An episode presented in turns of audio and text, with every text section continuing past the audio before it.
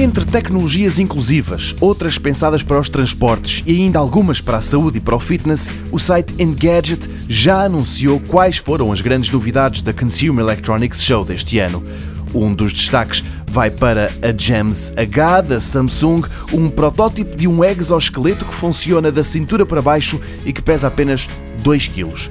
O prémio de melhor startup foi para a Unreal Light, que está a desenvolver um visor de realidade misturada, e na categoria saúde, quem venceu foi a Triple WD Free, uma tecnologia que usa ultrassons para alertar quem sofre de incontinência urinária, que a bexiga atingiu um determinado nível, e o melhor é ir até à casa de banho mas o Impossible Burger 2.0 ganhou em três categorias. Trata-se de um hambúrguer feito apenas com matéria vegetal.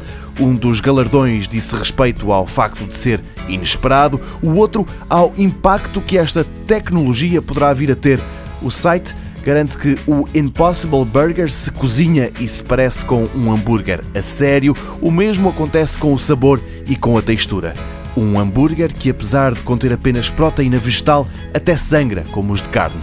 O produto está perto de estar finalizado e deve ser aposto à venda ainda em 2019. O site Engadget admite que pode parecer estranho que um hambúrguer vença o prémio de melhor de todos os produtos de uma feira de tecnologia, mas não há como negar.